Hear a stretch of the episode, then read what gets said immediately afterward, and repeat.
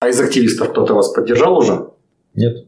Потому что первый вопрос у коммерсантов всегда это а мне какой изюм вроде ну, с этого. Вторсырье в определенный пункт, которых уже ну, повсеместно в нашем городе стало немало, если честно. Может вот. быть, приведите пример, Алексей, где хоть один пункт?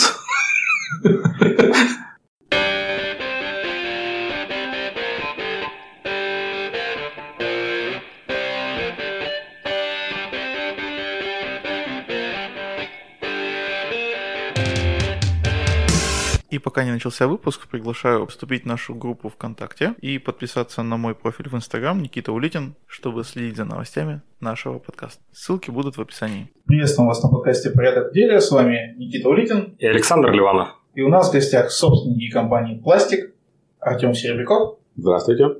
И Алексей Ардышев. Да, приветствую. Ну что, первым вопросом расскажите, пожалуйста, как вы пришли в этот бизнес и как занялись вторичной переработкой полимеров. Все началось с перепродаж, как и все начинается в нашей стране. Вообще, идея работы с отходами родилась очень давно. Я начинал лично работу в металлоломном бизнесе. К сожалению, со временем это отпало, интерес в этой сфере, потому что большие финансовые затраты, большие риски. И самое решающий фактор – это эластичность высокого рынка в зависимости от биржевых котировок, которые денно и ночно скачут так, что не дают спать спокойно практически никогда. Ну и плюс большие цифры, да, которые требуют больших вливаний. И риски – это большие риски, связанные с э, транспортировкой сырья между регионами. А здесь непосредственно расширился интерес в плане того, что низкая денежная емкость, потому что сырье как таковое представляет из себя мусор, и в плане транспортировки никому не интересно, потому что сами водители спрашивают, куда вы этот мусор везете, хотя по факту он представляет ценность у отдельных категорий производителей. Но на данном этапе вообще ценность продукта растет, потому что рынок наполняется конкурентами, и вообще интерес во вторичной переработке он становится все более ярким. Я так понимаю, у нас и на государственном уровне уже взята какая-то политика, пусть даже декларативная, возможно, без каких-то серьезных шагов, на ввод вторичного сырья в оборот снова. Да, конечно, потому что... Нет? Ты так не считаешь? Мне кажется, да, потому что... Во-первых, со стороны государства больше интерес представляет именно в плане это освоения бюджетных средств. Потому что на, на примере ну, Куприда, как мне кажется, ну, это представлено наиболее ярко, потому что есть сфера, где можно задействовать определенные большие финансовые потоки, и, соответственно, интересом является то, что ниша не занята на самом деле, потому что Куприт из себя представляет факту монополиста на нашем рынке в плане того, чтобы осваивать как площадки по мусорозаготовке, так и, соответственно, осваивать те средства, которые направлены на это, это направление. Давай немного поговорим про бизнес-модель я вот в своей жизни уже сталкивался со вторичной переработкой сырья. Это было стекло. И там рынок выглядит довольно просто. Есть люди, которые покупают первичное стекло, ну, например, листовое или бутылки. Есть заводы, которые их выпускают. Грубо говоря, я как покупатель переработал, мне нужно это сырье обратно сдать. Собственно, я его складирую, есть э, какой-то промежуточный этап в виде агрегатора. Люди, которые занимаются заготовкой этого же самого боя, они покупают у меня бой и продают обратно на завод. Собственно, вот он цикл замкнулся, довольно короткий. Как выглядит это дело у вас? У кого вы покупаете, грубо говоря, или забираете сырье, и кому вы его вообще продаете? У нас два источника поступления сырья. То есть, конечно, первое – это предприятия, которые используют, сами изготавливают изделия пластиковые. Соответственно, остается область, какие-то ненужные вещи, которые в технологическом процессе являются помогательными. Вот, все это мы закупаем в разных регионах, в нашем регионе покупаем. И второе – это сборщики. Сборщики с магазинов пленок, ящиков, с мясных комбинатов, всевозможные пластмассовые изделия. По сути, вы работаете с, в основном юридическими лицами. Ну, сейчас, да, они все равно в основном уже все юридические становятся потихонечку. И обратно это идет. И вообще, какие категории вы принимаете и куда отправляете это все? Категории, в первую очередь, им интересны однородные категории, то есть это полиэтилены. Полиэтилены и, в первую очередь, это отходы производства, потому что они характеризуются как однородностью. Не надо, нет необходимости при получении отделять мух от котлет, а именно просто можно все в станок уже сразу же пускать в переработку и чистота продукта.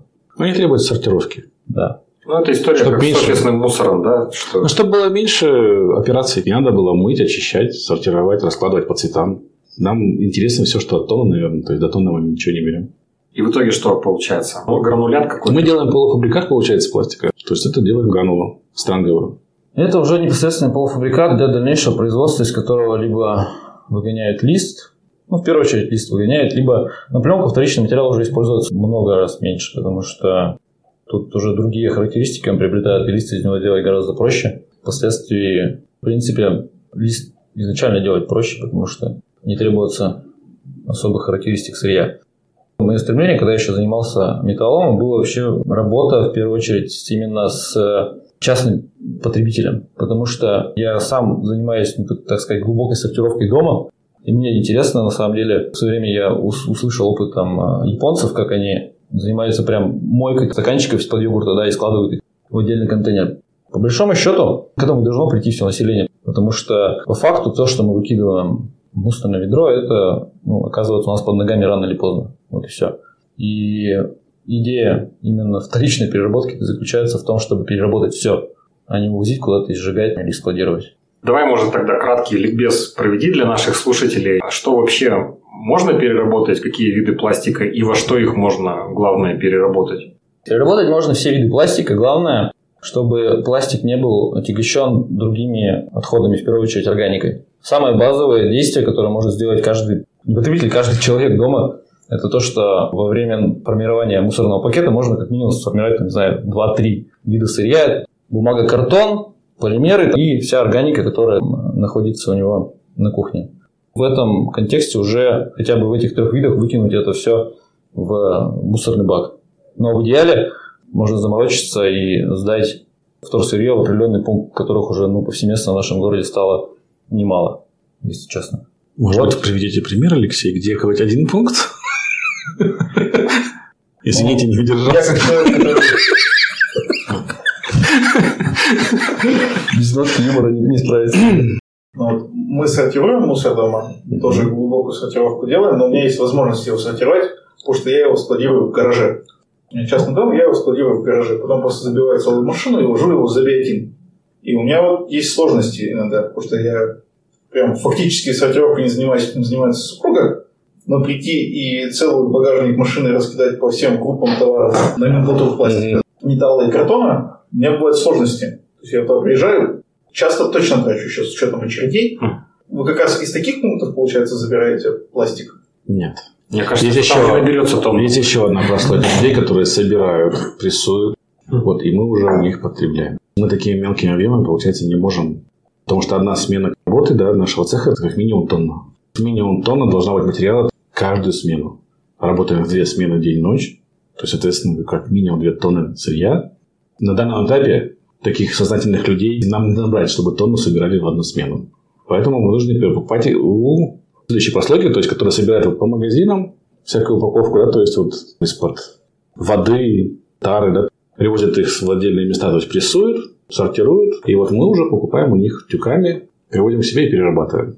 Тут трудность еще в том, что при работе с такими людьми, делая скидку опять на нашу страну, возникают трудности, даже если получится сработать один-два раза прилично, и, как правило, третий раз там ну, уже вроде как отношения налажены, возникают трудности в плане того, что приезжает тюк, в нем можно найти банку с краской, еще какую-то фигню, или просто пакеты сильно отягощены органикой, которая в переработку не идет, потому что по факту представляет из себя ну, уже зловонную смесь которая тоже, в принципе, перерабатывается, но более сложно. То есть добавлять себе стоимость материала мы не хотим. Ну, экономика должна быть экономной, а дальше, получается, произведенные гранулы, они где-то внутри России потребляются. Да, причем, как правило, это в соседних регионах, ну, ближайших, так сказать, это Подмосковье, Нижегородская область. Коми, Данное предприятие везде есть, в каждом регионе, в любом случае да. потребляют вторичную гранулу. Ну, то, то есть вопрос только цены. Просто предложение на данную гранулу в данный период времени. Наши клиенты в основном за границами территории Кировской области. А почему на территории нашей области, например, не возникает уже более активная глубокая переработка? Ну, видимо, в связи с тем, что регион, мягко говоря, не центральный, и сформировать рынок сбыта на конечный продукт получается, то есть там какой-то, ну, что у нас ящики, какие-то лопаты, горшки, ну, достаточно сложно, нежели в Подмосковье, где все дороги открыты и направления. Наверное, тут вопрос в этом. Ну, и второй есть путь, наверное, нужно больше активистов, которые пропагандируют за сортировку мусора. Ну, вообще, вы как люди уже находящиеся внутри темы, видите какую-то положительную динамику? Количество сдаваемого сырья растет частными лицами или какая-то структура у вас меняется? Регулярно появляются активисты, которые пытаются собрать как, на общественных началах организаций студентов, школьников в определенное время, собрать на определенной территории, убраться в этот мусор и сразу его сортировать. Вот, и привести, соответственно, уже к нам. Пытаются договориться. Ну, либо мы берем сами, если это больше тонны, например, либо направляем людям, которые это все прессуют. Но главная трудность именно таких активистов заключается в том, что поставить на коммерческий поток это достаточно сложно. Стоимость собранного килограмма, она слишком высока, потому что мы там можем купить ее, грубо говоря, за 20 рублей. Соответственно, потратить на это силу надо как минимум человека в течение там, часа-двух в день. Себестоимость его ну, труда слишком мала. Поэтому я говорю, что задача должна свестись к тому, чтобы каждый это делал ну, в домашних условиях и начинать с этого.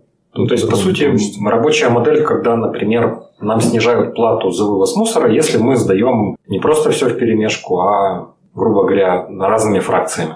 Да, я думаю, такой вариант сработал.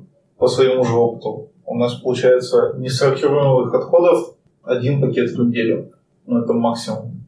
Но я вот выношу пакет почти каждый день. Вот видишь. Просто у меня такой возможности дома где-то складировать в объеме, вот как говорит Никита, чтобы вывести ну, хотя бы даже там раз в неделю раз в две недели, его просто нет. Нет, сложности с ржавкой в любом случае есть. Они были и будут всегда. То есть, а потому что баков просто... Видов пластика много, плюс стекло, металлы, батарейки, там это все. Это, то есть, столько баков, наверное, даже во дворе не поместится, наверное, сколько нужно посортировать. Ну, если задача, мне кажется, начать... Хотя бы основные виды. Да. Просто начать... Какие-то ходовые основные виды, которые... Убрать органику всего... уже это не будет гнить. Да.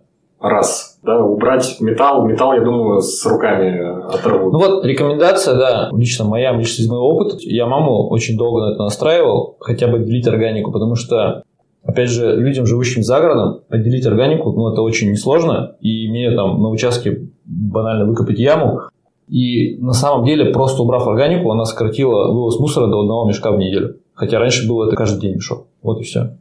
Ты потом входишь во вкус, допустим, если давай к тебе тема ближе по памперсам. Вот есть Хаггис, у него сортируется и коробка, и пакеты, подгузник ясенка не сортируется. А если берем памперс, не сортируется ничто. Ни коробка, ни пакет. Вот этот постой. Просто когда ты приходишь в магазин, выбираешь все продукты, ты уже смотришь по маркировке, а оно тебе надо, чтобы потом ты это в пакете выбрасывал, или как бы выбираешь другой товар, схожий по качеству. Ну, мы так сейчас перейдем к разговору о том, что давайте выбирать товар без упаковки, и упаковку не используют, вот тогда у нас бизнес загнется. Вы что, ребят? Давайте, давайте вспомним свое детство. У меня вот яркое воспоминание. Берите все пластиковое, в больших пластиковых контейнерах, толстых, которые идут в вторичную переработку. Спасибо. Ищем таких же активистов. Про логику поговорили. Давайте немножко про вашу команду расскажите, как вы начинали, в каком году и сколько вас было на старте вообще. Как это выглядело, когда только зарождалось? 10 лет я занимался металлоломом, по факту, и параллельно да, возникла возможность совершенно спонтанно, значит, э, товарищ меня предложил, говорит, почему бы не поторговать именно полимерами. Для меня было ну, очень сомнительно, потому что ну, для меня это действительно выглядело мусором, и перевозить из э, Ульяновской области, насколько я помню, да, в Москву мусор стоимостью машина стоила там 100 тысяч рублей, при этом полностью загруженная, при этом заработать еще ту же сумму было странно. Попробовал, да, все вышло именно так. И вернуть бы, конечно, те заработки тех времен, может быть, было бы гораздо да, интереснее все это делать раньше. И по факту, проторговав так, наверное, пару лет, пришла идея именно попробовать что-то усложнить в этом процессе и увеличить маржу образованную. Мы познакомились с Артемом, его производственническая натура, наверное, так сказать. Занять руки, пользой для дела очень важно. И здесь, наверное, по производству твоя сфера ответственности озвучить, что дальше у нас получилось. Ну, у вас на старте было двое, и когда появилось производство, то сколько у вас стало? Естественно, двое осталось, просто у нас добавились подчиненные, то есть у нас есть полноправный, полномочный начальник цеха, и под его началом работает около 10 человек, которые тусуются им в рамках суток в ночную либо в дневную смену. Итого я насчитал 13 человек. Плюс бухгалтер да, на удаленке, которая ведет все дела. Такое малое предприятие, до 20 человек у нас. Наверное, этого пока достаточно на данном этапе. Но увеличивать нет смысла сейчас. Ну, да. Если я так правильно считаю, то по две смены по тонне, 40 тонн в месяц такая плановый это, загруз. Это небольшой объем для такого предприятия. Да. Обычно такие предприятия, ну, кто там делают. У нас объемчик небольшой. Ну, не на 100% работаем. Не сказать, что прямо вольготно, супер, ну, ну такую мощность, там 60-70% я думаю, что мы выполняем. Но это, опять же, из-за доступности сырья, чистого сырья. То есть даже спрос есть, даже в такое время. Найти хороший материал проблематично. А в чем вообще логика? Вторичный пластик стоит дешевле, я так понимаю, чем первичный. Да, это экономия для предприятий-производителей. Причем такая серьезная, когда идут там на сотни тонн в неделю, перемножая на эти 20-30 рублей разницы между первичным материалом, это большие миллионы. Им это очень выгодно. Ну, сейчас в промышленности, наверное, не самая лучшая ситуация. Уже первая статистика начинает появляться. Да, мы в предыдущих выпусках, да, кстати, можете послушать наш предыдущий новостной выпуск, там немножко есть статистики. Обсуждали, что у нас идет падение ЖКХ. Вот недавно индекс промышленности начал уже существенное снижение. И все равно даже в это время на вашу продукцию есть спрос. Спрос, да, причем нежданно, так сказать, он вырос, потому что мы заблаговременно еще в марте месяце озадачились тем, что ожидается спад. При этом приговорили с собственниками, у нас помещение в арене находится, что попросить каникулы, но, как ни странно, именно перед коронавирусом у нас да, посыпались заказы, видимо, в связи с тем, что где-то в соседних регионах, где к производству более щепетильное отношение, начали принудительно отключать, потому что в Подмосковье все вообще выключали принудительное электричество. Ну и мы воспользовались ситуацией, заняли определенную нишу. И вообще начала появляться куча там приложений по сырью, потому что рынок падает всей промышленности. И по факту существенного изменения мы не ощутили, которого предполагали. Мы остались на том же уровне пока что. И по существу вся промышленность, которая связана с продуктами питания, там, с пищевым, она, мне кажется, только хлопает в ладоши на сегодняшний день. Um, то есть на упаковку именно продуктов питания ну да, возьмем там наших вон, два Андрея, которые у нас работают, у них, мне кажется, только выросли мощности, потому что они же упаковку для продуктов питания в первую очередь делают, и мы у них отходы забираем, ну как частный пример. Все покажет время, как дальше будет ситуация. Прошло еще месяц, по большому счету. Я думаю, что выезжают очень просто на предыдущих заказах. Это все. Ну, может быть, до новогодних. Да. Тем более, да. Неужели у вас такой большой длинный цикл, что законтрактовавшись... Ну, прошлые кризисы показали, что действительно надо тестить. Производственная цепочка, видимо, до нас доходит примерно через полгода. У нас сейчас наши покупатели берут заказы на июль-август месяц уже. Соответственно, сейчас они еще дорабатывают те заказы, которые взяли еще зимой.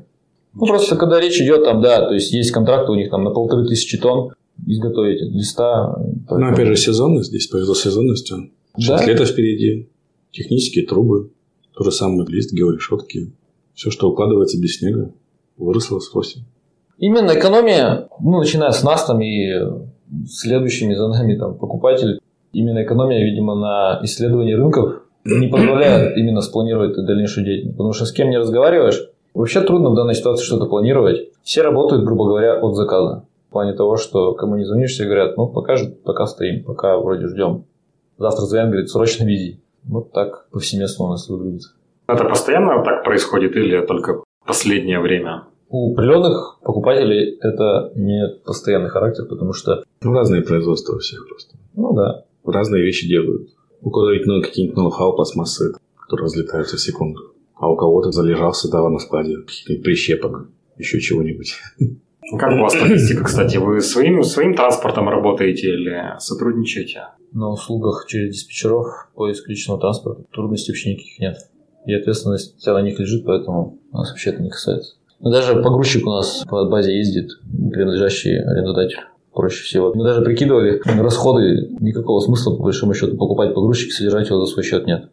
Ну, дешевое удовольствие. Он в первую очередь и стоит денег да. довольно прилично. Ну, еще человек, который должен ездить. Ну, и обслуживание, и ГСМ, то есть, и по факту он по звонку приехал, уехал и... Ну, на данном этапе на услугах нам проще. Если ситуация будет меняться, и свою машину будет иметь дешевле, ну, конечно же, купим свою машину. Ну что, я так понимаю, что бизнес мы более-менее обсудили, но у нас еще есть одна интересная тема для обсуждения. При подготовке к выпуску Алексей мне рассказал, что даже в это там непростое время у вас имеется еще благотворительный проект, насколько я понимаю. Тем более в непростое время. На самом деле, да. Почему бы не сейчас? Тебя спрашивают, зачем сейчас? То есть не самое выгодное. А почему Потому сейчас? что больше свободного времени. Потому что больше свободного времени. Потому что вообще, когда люди отдают деньги, они всегда почему-то спрашивают, почему вроде это делать сейчас. Да сейчас именно для ускорения финансового потока это важно делать, чтобы его ну, подразогнать, потому что у многих он застоялся, и все переживают, что такое, почему такая стагнация. По факту, да, действительно, мы э, заморочились, значит, э, группа элит совершенно случайно собрались и выбрали участок так как Люльченки непосредственно на перекрестке Романа Ярдюкова и Московской. Очень плачевно в данном, в данное время место, где повсеместно гуляет, проезжают машины, гуляют дети, мамы с колясками и часто просит его, так сказать, украсить, улучшить. Это, кстати, находится недалеко от места, где мы сейчас ведем запись. Ну, это перекресток, получается, двух оживленных улиц, там постоянно стоят пробки. Напротив торговый центр большой. Здесь э, Московская – это основная артерия, которая идет как раз через железную дорогу угу. посередине города. Ну и река Люльченко в таком очень грустном состоянии. Это не первый, по-моему, уже проект на реке Люльченке. А у нас есть солнечная Люльченко, которая да. уже несколько лет идет благоустройство силами активистов. Я так понимаю, что вы уже в эту же, получается, историю сейчас заходите. Да, есть проект, который уже разрабатывается четвертый, по-моему, год, если не изменяет память, где планируется освоение какие-то бюджетные деньги, но все это стоит, как и стояло вот эти 4 или 3 года. Ну, мы решили взять и попробовать своими силами, силами неравнодушных граждан, попробовать значит, сделать этот проект. Вообще разработали проект на площадь около гектара, который включает там несколько этапов общей стоимостью. Мы так на коленке прикидывали порядка 8 миллионов. Мы решили начать именно с входной группы, которую оценили по 710 тысяч рублей, если быть точным. То есть сделать мостик на противоположную сторону к больнице, семейная клиника называется, именно с перекрестка. И входная группа непосредственно у мостика, где будет сделана из брусчатки и такая входная подсвеченная группа с помощью нескольких светильников. И вообще сразу же возникнет другой вид Перед этим мы зачищаем всю территорию. Сейчас уже вот вчера буквально начали. В машине вот лежит масло для бензопилы, которое надо завести работникам. Звонят через каждый час. Уже какое-то движение началось. По факту мы за месяц упорных вот работ, нас 30 человек собралось, ребят, активистов, мы собрали больше пол, полумиллиона рублей. Вообще не хитрыми такими манипуляциями. Изначально ставку сделали на коммерцию. Как показала практика, вообще не готовы участвовать наши коммерсанты в таких проектах. Хотя вот БМС отозвались, они металлопрокатом участвуют, чтобы мостик соорудить. Значит, ну, ведем работу. А по факту просто личное знакомство граждане от 100-500 рублей собирают и очень так нехило набирают сумму очень быстро. Как оказывается, да, граждане далеко не равнодушны. Ну, здесь, получается, и пользователей у территории будет довольно немало. Рядом а, жилой квартал находится, рядом активно территория промышленная. Я так понимаю, что промышленность не сильно откликнулась близлежащая. Ну, пока нет. Вот ведем переговоры. Лично обратился я в город электросети. Они сказали, у них очень-очень долго все это через совет директоров. Пробил я у них возможность хотя бы подключения для того, чтобы они городом договорились на последующее обслуживание всей этой группы светильников будет эксплуатироваться, чтобы она в ночное время была светила всегда. Мы сейчас говорим про мостик, это где сейчас утки тусуют в этом месте. Да, а мостик, мы, мы планируем пешеходный мостик сделать именно не вдоль дороги, как он сейчас сделан, потому что здесь такая территория обычно плохая для пешеходов. Дорога рядом и вообще не очень приятная. А мы непосредственно мостик делаем по диагонали, получается, от перекрестка внутрь, туда, к жилому сектору, где вот там котельная находится, да. Там будет двухсекционный, два, две секции по 12 метров, там с таким перешейком. Значит, и будет подсвечен вечернее время. Вообще в проекте планируется сделать масштабную такую подготовку территории и значит, установка и детской площадки, и воркаут площадки, и вообще качество самый амбициозный этап это изготовление сцены для самодеятельности, которая будет представлять из себя большое покрытие, там неизвестно еще из чего его сделать. Сама сцена будет на берегу, прилегающем, значит, к Романа а трибуна для наблюдения, она на противоположной стороне реки будет находиться. Ну, это уже самый финальный этап, если где-то кто-то там из меценатов объявится супер. Кино крутить. На самом деле довольно шумное место для общественного пространства, но как минимум да. транзит появится у людей. Тут же ближайший да. квартал вообще не связан пешеходно, буквально с соседним. Ну, БМС вообще вызвались, они вообще, по идее, готовы продолжать на своей территории это делать, потому что они там планируют торговые же ряды запустить в свое время, как тут все закончится, может быть, движуха начнется более живая. Они-то сразу сказали, а давайте у нас вроде, мы все сделаем, мы даже и поучаствуем. Ну, мы сказали, что нет, давайте, мы уж тут начали, у нас там проект готов, архитектор постарался, а вы уж там заходите продолжение, то инициируйте сами. Но вы на муниципальной земле, получается, будете это делать, да? Да, на муниципальной мы сейчас получили пока разрешение администрации Ленинской на производство работ. И параллельно идет согласование с администрацией городской, потому что они уже выдают разрешение на благоустройство. Пока у нас только разрешение на манипуляции с, с растительностью Ну, сделано. грубо говоря, на очистку берега. Да, да, да. На чистку берега мы в саму речку мы не лезем, потому что там водоохранная зона и так далее. Мы только берег зачищаем. Вообще речка на самом деле очень не грязная, мягко говоря. То есть она достаточно приличная. Сейчас вот как раз разлив закончится, она совсем осядет, мусор и Дельфины вернутся. дельфины вернутся. Да, да, да, да. Вот что точно не точно. На самом деле для меня было открытием, когда вот на предыдущем Урбан форуме проводили презентацию именно по Солнечной Лючинке, что такая большая протяженность у этой реки и через такое количество Да. мест она проходит. Э, На самом деле вот постольку, поскольку она уже настолько заросла, ее даже не видно, а так когда смотришь сверху на карте, то в принципе это была бы, может, самая лучшая вообще пешеходная даже артерия.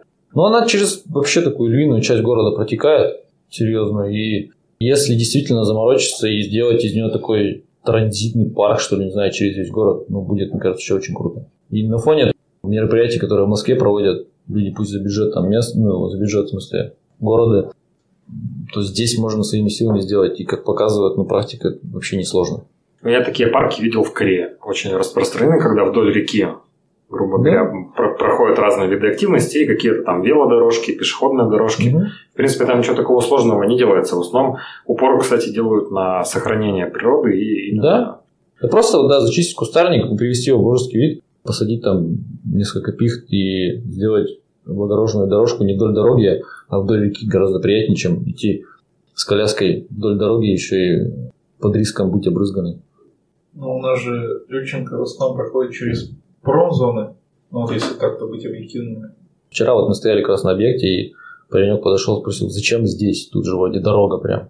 Мне кажется, здесь в первую очередь и надо делать, раз тут дорога. То есть, ну, как-то, чем больше красоты, я думаю, что тем хуже не станет.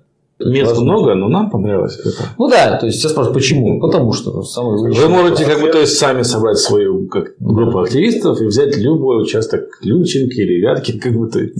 А какая у вас вообще группа и на базе чего вы это продвигаете? Какая-то некоммерческая организация? просто знакомые вот не собрались, э, никакой там супер некоммерческой организации нет. Мы здесь от имени некоммерческой организации, он называется «Лучший город», по-моему, сколько знаю, у нас там учрежден расчетный счет некоммерческий, куда организации могут перечислить. И казначей у нас есть свой с банковской там Сбер, Сберкартой, куда можно закинуть там.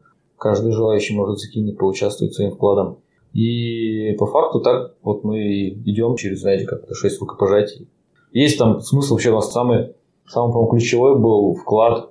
Товарищ позвонил знакомому, который там в Испании проводит карантин. Он, ребят, да вообще красавцы. И полтос просто закинул.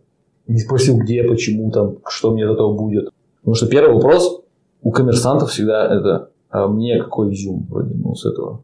Диалог сразу заканчивается, потому что Плюс карми. Ну, просто, ну, блин, он же ощутимый, видим будет результат. Вот, пожалуйста, ты можешь каждый день тут проезжать, еще не по разу. И Ну, во-первых, пользоваться потом этим местом, да? да? да. Может быть, выступать.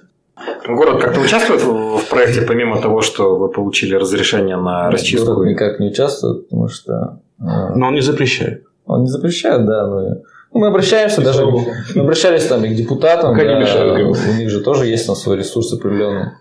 Все называется, нет, вы же понимаете, что у нас куча своих общественных проектов, и это, это Возможно, нас освызывать не будут участвовать. Мы всех ждем.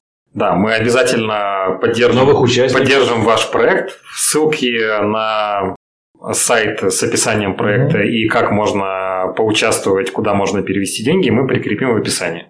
Да, у нас как раз группа ВКонтакте, там есть все и вложен весь проект архитектором разработан, и, соответственно, все реквизиты, которые нужны для поддержки нас. Так что подписывайтесь, следите за ходом проекта и Уткин по парк возможности помогайте. Да. Да, Уткин парк можете загуглить, а, сразу найдете всю необходимую информацию. Давайте вот на- нам интересно, как консультантам, как самим, был ли у вас опыт работы с людьми, которые как-то доп- доп- дополняли ваш бизнес или дополняли ваш общественный проект своими знаниями? Грубо говоря, привлекали ли вы консультантов, и если да, то в каких областях? Ну, у нас, да, вот все-таки, наверное, такой бизнес более кустарный, наверное, да, и по большому счету на, на коленке мы все делаем. Мы вот даже в конце прошлого года задачились для того, чтобы привлечь специалистов, которые нам помогли бы там наладить и закупки, и продажи, чтобы это было не спонтанно, а как-то планировано, но все закончилось тем, что мы поставили еще два стола дополнительных и любуемся на них. Два стола? И два стола, да. По факту, да, действительно, речь об этом идет, и все ближе и ближе, видимо, к результату. Но пока все наши специалисты ограничиваются это бухгалтером и, и все. Слушай, ну вот по работе с парком, получается, это же не совсем профильная для вас деятельность. Собственно, там же нужно какое-то строительство производить, а как-то планировать да. работы, согласовывать какие-то вещи с администрацией. Вы все сами делаете или... Да, мы все сами, потому что по факту выясняется, что собравшись в компании людей, всегда найдется кто-то, у кого есть... Вот у меня, например, там знакомый в городе электросетях, который может там, наладить определенный свой функционал. У кого-то есть знакомый там в ВМС, вот, например, где можно зайти непосредственно к руководителю, а не толпиться там э, у менеджеров и спрашивать, как дозвониться там до этого. По факту, да, выясняется, что все очень несложно, чтобы добиться результата. Важно, важно намерение и все. Вообще сам проект, на самом деле, что касается именно парка, это, это просто спонтанная ну, такая самодеятельность, и нет там никакого супер стремления как-то это ну, показать кому-то, как, что мы такие прям молодцы. Важно просто найти отклик в каждом. Вот и все. Не планируете в депутаты идти после окончания вот проекта? Первый вопрос был всегда у моих товарищей, что братва рвется к власти какая-то.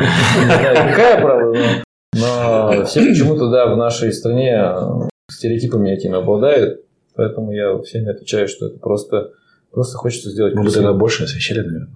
Да, там бы вложения были совсем другие, и, соответственно, все бы это было... Мы бы не искали активистов. Да. Все бы уже знали давно про это и, и ну, вещали бы. А из активистов кто-то вас поддержал уже?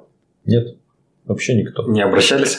Нет, мы... Мы сейчас говорим о людях, которые назвались активистами, в смысле? Ну, опять же, я вот даже на скидку, есть проект, там 30 скверов занимается озеленением города, есть э, та же самая группа активистов по солнечной Лючинке, да, с, Кропанев, с, даже... с Кропаневым там во главе. Mm-hmm. Есть красивый Киров, есть велосипедные активисты.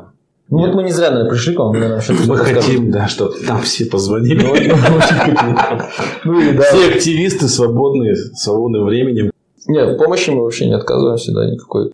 Будем исключительно рады. Чем больше неравнодушных, тем лучше. Да. Если среди наших подписчиков есть э, люди, обладающие каким-то медийным ресурсом, своим собственным каналом, э, в принципе, предлагаем также осветить эту тему, если интересно. И не знаю, вот вообще, вот у меня первый вопрос был как э, тоже у руководителя, как можно прийти и помочь руками, например, да? Не все готовы жертвовать, например. Точно так же я там выступал перед своими сотрудниками и говорил, что есть такой проект, можно поддержать. Ну, так как средний достаток у нас в стране относительно невысокий, кто-то может не готов деньгами броситься, кто-то может готов прийти и с граблями, например, поработать. Мы момент с граблями, то есть мы выбираем сейчас благоприятное время, чтобы сделать субботник организованно, потому что в данной ситуации вообще запрещено собираться такой большой толпой. Сейчас ждем, когда будет снят карантин, и, соответственно, выйдем. В принципе, на страницах нашего группы ВКонтакте все это проинформируем. Каждому желающему будем рады посмотреть воочию как это выглядит сейчас и как это будет потом, чтобы был виден результат без проблем. Пока не готов сказать конкретную дату, но она будет обязательно. Ну, в общем, ждите анонса. Да. Мы, наверное, тоже постараемся прийти и помочь. Замечательно будет. У нас еще есть регулярная рубрика «Факапы». Расскажите, вот где, в каком месте вы сталкивались с какими-то сложностями, которые вас чему-то, может быть, научили? Сложностей, на самом деле, да, действительно хватает, как и в любом деле. И они постоянно случаются. Да. Пропадала, может быть, у вас где-нибудь фура с пластиком. Да, пытались украсть. У меня фуру пытались украсть. У меня не того мы украли. Меня пытались цыгане перепродать ее в Перми. Мы купили в Челябинске отходы производства с труб. Вот она ехала к нам. Но получается, что мы заказали машину через подставных людей транспортной компании. Вот, и фура уехала в Пермь. Там трем производителям, таким же, как мы, производителям полуфабрикатов пластика предлагали наш материал. То есть один из них оказался сознательным, позвонил 02 и сказал, что вот ездят, предлагают, ее вам, соответственно, задержали. То есть у меня сутки, получается, конечного покупателя, ну, как бы хозяина товара, то есть искали целые сутки. Нашли в день МВД. Прекрасно обстоятельства, да. Было весело, потому что, ну, понимаешь, что недорогая вещь, куда ее, кроме меня, то, в принципе, она никому не нужна. Очень нишевый все равно, все равно пытались, как бы, то есть. Ну да. Ну, с металлом легче гораздо пристроить, но тем не менее, да, также точно чудесным образом удалось ее спасти. Но это отхождение темы. Нет, больше к нашей сфере имеют отношение такие моменты, когда сырье приходится первый раз покупать все равно на доверии. Ну, ты же с открытой душой к людям предоплату закидываешь всегда. Приезжают не всегда то, что хочется. Но последний у нас, да, диссонанс был с бобовыми. Да, когда нам сказали, что есть сырье с линии упаковки, не старай как раз, гречи, пыль, пыль от гречки осталась. В итоге приезжают у нас тюки этих упаковок, где Горох, в каждой, да, в каждом пакетике есть и горох, и фасоль, и бобы, и греча. По факту самая, самая фишка в том, что содержимое весит больше, чем сам пакет. То есть, и, соответственно, ценность этого все, всего пропадает, потому что никуда это не деть. А так, да, действительно, зачастую, когда имеешь дело с э, сортировкой полигонной, у нас еще в области только начинается, а вообще во всех областях, в Чебоксарах, в Вологде, это все уже настроено. Именно э, сортировщики на полигонах формируют тюки, где присутствуют те или иные отходы. Каждый раз, когда снова возникает идея у нас поработать с сырьем, которое гниет и которое бесхозное, а не которое на расхват забирает с производства, а которого повсеместно по России много. Раз в полгода мы всегда занимаемся благотворительностью. Мы покупаем фуру этого материала, да, радуем себя этими запахами, находим внутри кучу всяких безделушек, которые туда, да, пичкаются. Вот. Ну, а так, что касается именно производства, то всегда приятными неожиданностями бывают какие-то поломки. В последнее время их меньше, потому что мы как-то научились относиться более щепетильно к сырью, не, не засовывать станки разные, разного рода предметы. Кроме раза в год. Да, кроме раза в год, да, действительно. По факту. Что тут, я не знаю. Ну, пропадание электричества, полтергейсты по ночам какие-то у нас бывают иногда. Все мы научились принимать. Относились легко к этому относиться. Ну, в общем, Да. наша полиция нас бережет, и в любом случае приходится людям доверять, несмотря ни на что, ни на какие ситуации. Ну, мы всегда доверяем людям, получается. Да. Мы камеры ставили, наверное, два года. Поставили их в итоге, и они все равно нас не пишут. Нет, пишут. Пишут? Пишут. Не надо. Все хорошо. Ну, по факту, да. Висят, и ладно, это как-то немножко в тонусе держит подчиненных. Сколько, сколько бы то ни было. Жалко кабель, правда? Вот этого, да. Опыт все-таки позволяет рихтовать те или иные минусы, и уже все меньше возникает потребности купить какой-то новый загадочный материал, чтобы попробовать. Или новое какое-нибудь загадочное оборудование. Да, сейчас ждем открытия границ на самом деле, потому что все-таки железо в большей степени это, ну не больше, а в подавляющем большинстве, там порядка 90 да, 5%. Иностранное. Это иностранное, да, к сожалению. Пока что так выглядит все. Не могут наши конкурировать ни по цене, ни по качеству. У нас в одном из предыдущих выпусков было обратное мнение. Производитель Урбича, он диктовал обратную позицию, говорит, что у меня, если есть э, возможность купить российское оборудование, я обязательно этой возможностью пользуюсь, пусть даже я чуть-чуть переплачу. Мы то же самое делаем, но, Замечательный человек. но как правило, да, путем сравнения. Ну, мы пытаемся как бы, то есть, себе упростить жизнь просто поэтому. Ну, тут во главу угла становится все-таки стоимость, потому что... Российских производителей просто нет.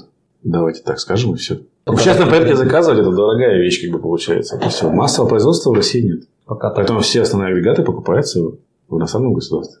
Ну, Кстати, не спросил, а цена на ваше сырье как-то она привязана к валюте или к чему-то? К нефти была привязана. Ну, биржевая точно так же, да. Биржевая есть какая-то составляющая этой цены. Но, тем не менее, значит, все упирается в спрос, который формируется заказами и, соответственно, не такой эластичный, не такая эластичная цена, как у большинства, наверное, категорий товаров в России. Не так растет или падает. ну, Но все-таки давайте так, этот бизнес все-таки специфичный. да. И процент доли на рынке, то есть, занимает очень маленький процент, как бы, то есть, там даже до 10 не доходит, мне кажется. Слушайте, а не бывает таких отрицательных цен, как вот с нефтью было? Бывает, но мы не продаем в этот момент. Ну, Смысла никакого нет, да, действительно. Мы стараемся подождать другой цены. Потому что бывают моменты и наоборот, когда мы закупили по одной цене и хотели продать, условно говоря, за 50 рублей, да, то есть, а потом раз все подлетает в сезоны. Вот такие, ух, здорово, теперь будем продать по 100 рублей. То есть, вот такие вот ништячки нам очень нравятся.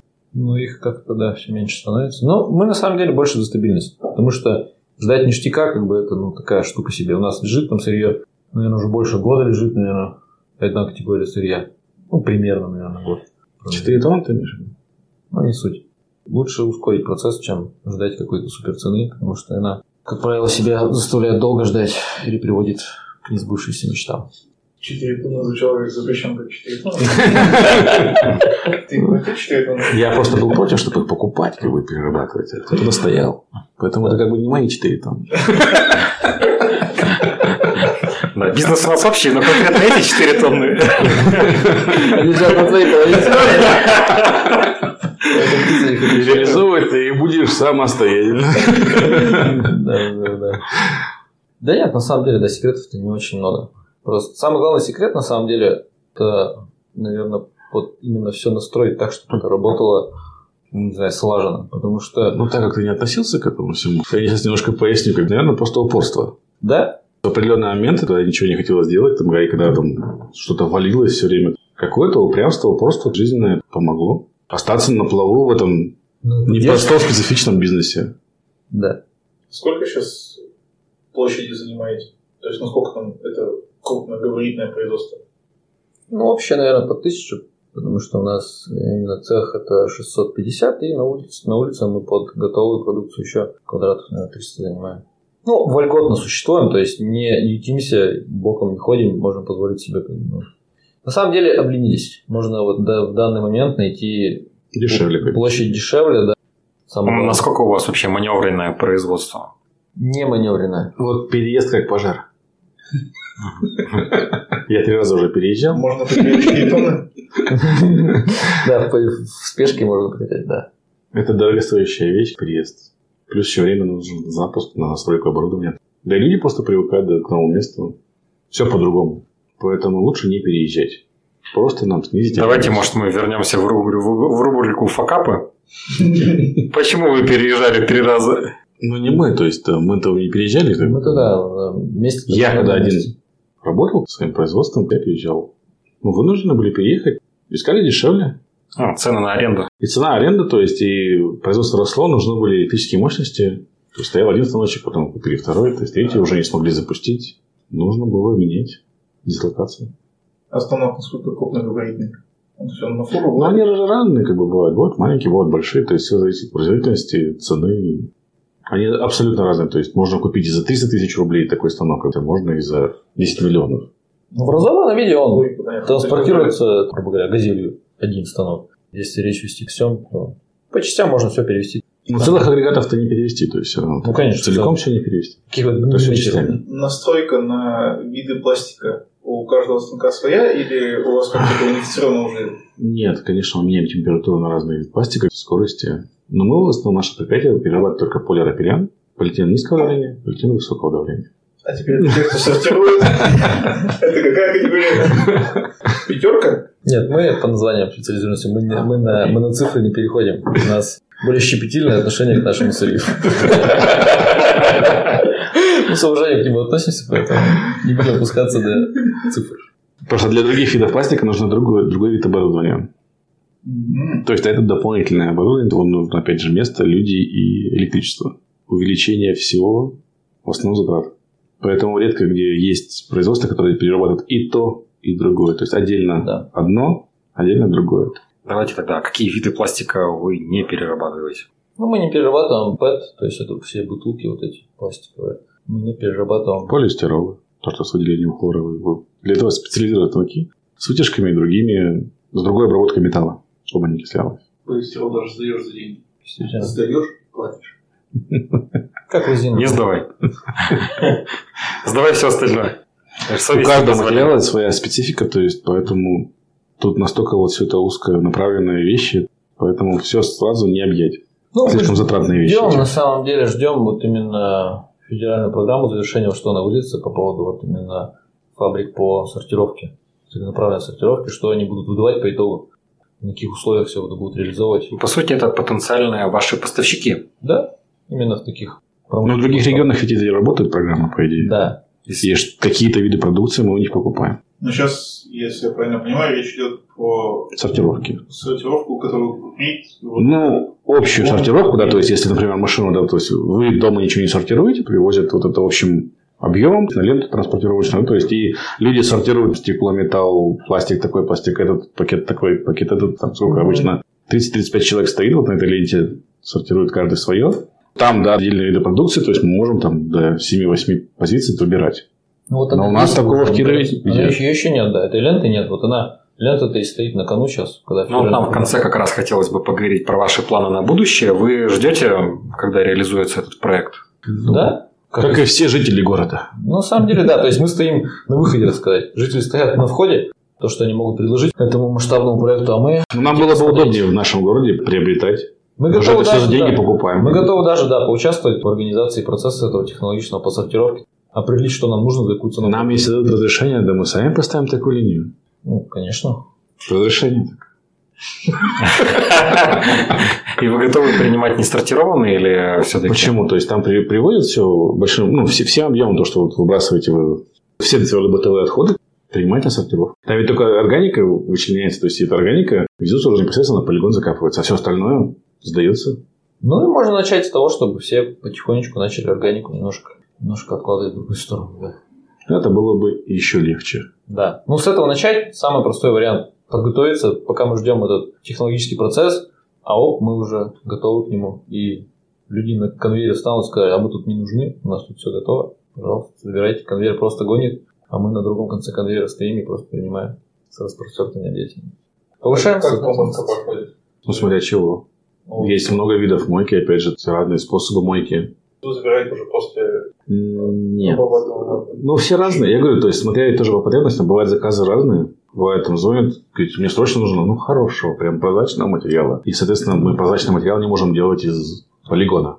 Он просто не получится. Есть мойки, просто которые представляют из себя комплекс агрегатов из одного в другой перетекающих, занимающих площадь 300, 400, 500 квадратов. Ну, я говорю, они разные все. То Ну есть, да, то есть- опять же, от миллиона до, до 25-30 Можно отмыть все. Вопрос цены. Ну, И сколько? себестоимости. Так я про что я говорю? Вопрос... Если готовы будут гранулы покупать за 100 рублей, там, Зачем мне покупать за 100 рублей, если на 70 стоит первичная? ну, если будет, она 150 стоит. Не исключено. Был бы спрос? Но не при такой цене нефти. Это уже начинается какой-то внутренний разговор, в котором мы абсолютно ничего не понимаем. Да я ж тебе говорю, нет, здесь ни при чем. Ну что, давайте подводить тогда итог разговору. Будущее переработки пластика все-таки в его сортировке. И у нас в гостях уже люди, которые готовы с того конца конвейера принимать, принимать все, что вы сдаете, наши уважаемые слушатели. Так что просим вас отнестись сознательно, если у вас есть возможность сортировать мусор. Присоединяйтесь к моему соведущему Никите и начинайте сдавать. Если нету, то хотя бы постарайтесь как-то вычленять органику, и этим вы уже большую пользу общей системе принесете. Да, конечно. Сначала вы, потом ваши дети. И, глядишь, наши внуки будут собирать все, как Япония. Так что спасибо большое, что пришли. Желаем вам удачи с Уткиным парком. Желаем удачи и успеха в ваших делах. И ждем, наконец-то, когда в нашем городе появится сортировка мусора, и мы все вздохнем свободно, а ваш бизнес пойдет в гору. Спасибо, ждем. Да, очень благодарны. за Все, обязательно подписывайтесь на наш канал, Всего доброго. ставьте лайки и комментарии. На этом у нас все. Оставайтесь с нами, у нас будет еще очень много интересного контента. Следите за нами в наших группах ВКонтакте и Facebook Улитин Нейфельд, нашем одноименном телеграм-канале «Порядок в деле» и на любом удобном для вас приложении, в котором есть подкаст. И для всех наших слушателей, которые следят за нами через Apple подкасты, оставляйте оценки, пишите отзывы, мы обязательно их учтем, пишите в отзывах вопросы или предлагайте ваши темы, и мы обязательно постараемся их осветить в следующих наших сериях.